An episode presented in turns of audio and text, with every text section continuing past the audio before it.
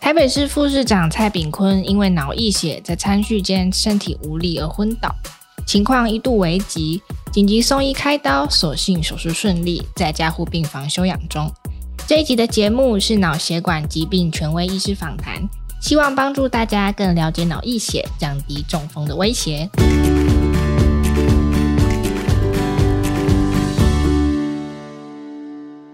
溢血又叫做脑出血，指的是出血性中风。常常发病很急骤，病情凶险，死亡率不容小觑。最近也有鸿海集团前发言人丁奇安因为脑溢血病逝的新闻，还有像资深演员廖俊、艺人纳豆，也都是因为出血性中风需要休养与治疗。脑中风一直以来都是最让人担心的脑血管疾病之一，因为它一发作，经常让人措手不及。通常新闻报道说的脑溢血是中风，而脑梗塞也是中风。到底有什么不一样呢？先前我们就访问到脑血管疾病权威、神经内科医师王延峰医师。首先，他详细解析到底中风还有分哪些类型，成因又有什么不同。马上带大家收听这段医师访谈。一般来说，根据原因，我们一般的中风大概分成五类。第一类就是大血管的病变，好像是颈动脉狭窄这一类造成的中风，叫做大血管病变。那相对应的就是小血管病变啊。比如说像是腔隙型的中风、脑子的白质病变这一类叫做小血管病变。那第三类就是呃，现在这几年来说非常的热门啊、也很重要的就是心源性的中风。呃，脑子的这个中风是因为心脏的血栓引起的，这个最多呢就是心律不整，像是心房震颤这一类的病造成的血栓跑到头上面去引起的中风，叫做啊、心源性的这个栓血栓的中风。那第四类叫其他啊、就是有一些像是构造性的异常。啊，或者像是一些遗传性的病，啊，有一些特定原因你有查到了，这叫其他。那最后一类就是原因不明，如果查了很多都查不出来，那就叫做原因不明。大概来说分成这五类。脑中风的症状来得快又急，医师提醒大家注意到四个症状立刻警觉。我们来听听医师怎么说。原则上来说，中风最重要的就是危险因子的控制。所以平常的时候，如果有三高、血糖、血压、血脂肪。啊这些都值得好好的留意，要好好的控制。那另外呢，就是我们刚刚提到第三类，就是心源性的，就是从心脏跑出来的。如果说呃，有的人他平常的时候有这个心跳忽快忽慢，哦，自己摸脉搏的时候可以感觉得到，哦，这个时候也应该要在就诊的时候跟医师好的呃提一下，然后可能做一些相关的检查，来看看是不是有心房震颤。因为心房震颤现在有一些新型抗凝血剂，治疗的效果也还不错，副作用也还蛮少的。那跟传统的阿司匹林这类抗血小板制剂来比的话，如果是心房震颤引起的话，应该是有特殊的治疗，眼歪口斜啊，口齿不清啊，啊，或是一个手一个脚不灵光啊，啊，或是半边身体麻啊，所以如果出现了这个现象的话，都要提高警觉。有些时候它就是一个中风的前兆。或许有一些人还听过一种状况叫做小中风，这其实应该称为暂时性缺血。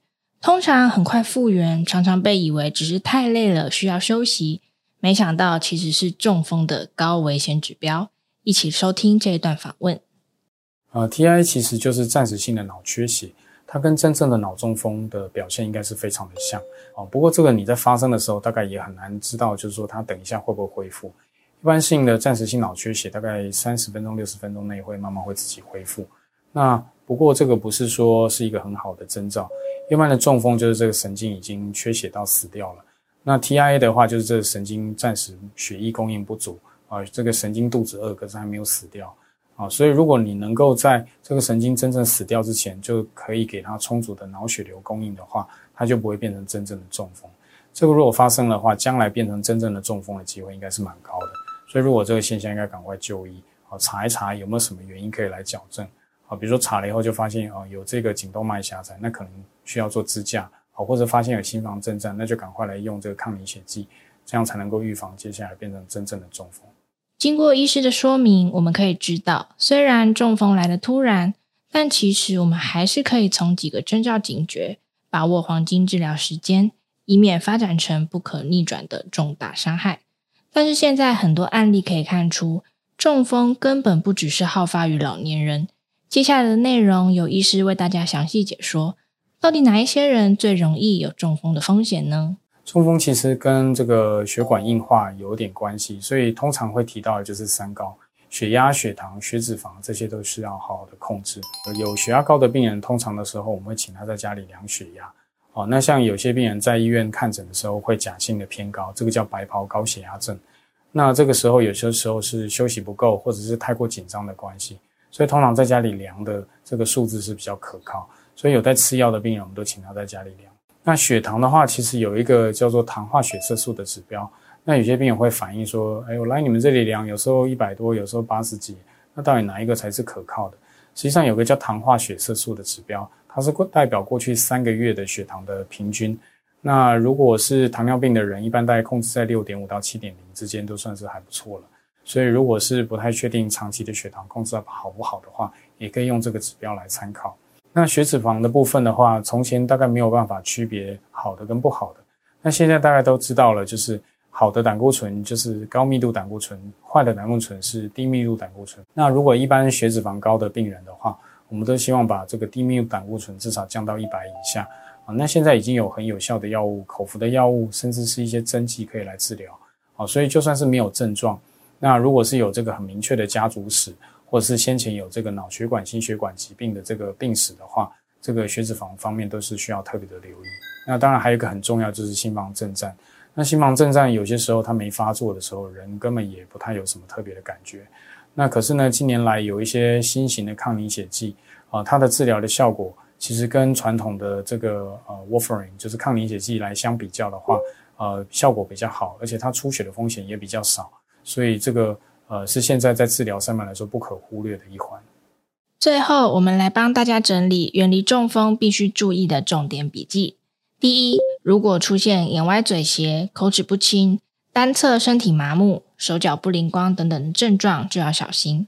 如果是脑部动脉破裂，可能会有头部突然剧痛又慢慢好的症状，最好要赶快检查，因为这很可能是出血性中风的前兆。第二，医师也提醒，如果想要远离中风的危险因子，平时也有保养血管的绝招，可以降低中风的几率。首先，一定要定期的追踪并控制好三高。另外，就是维持适量运动的习惯，保持正常的体重，饮食尽量少油、少糖、少盐，避免抽烟，这些都能够降低心血管因素导致中风的风险哦。那这一集的节目就到这边结束喽，我们下次再见了，拜拜。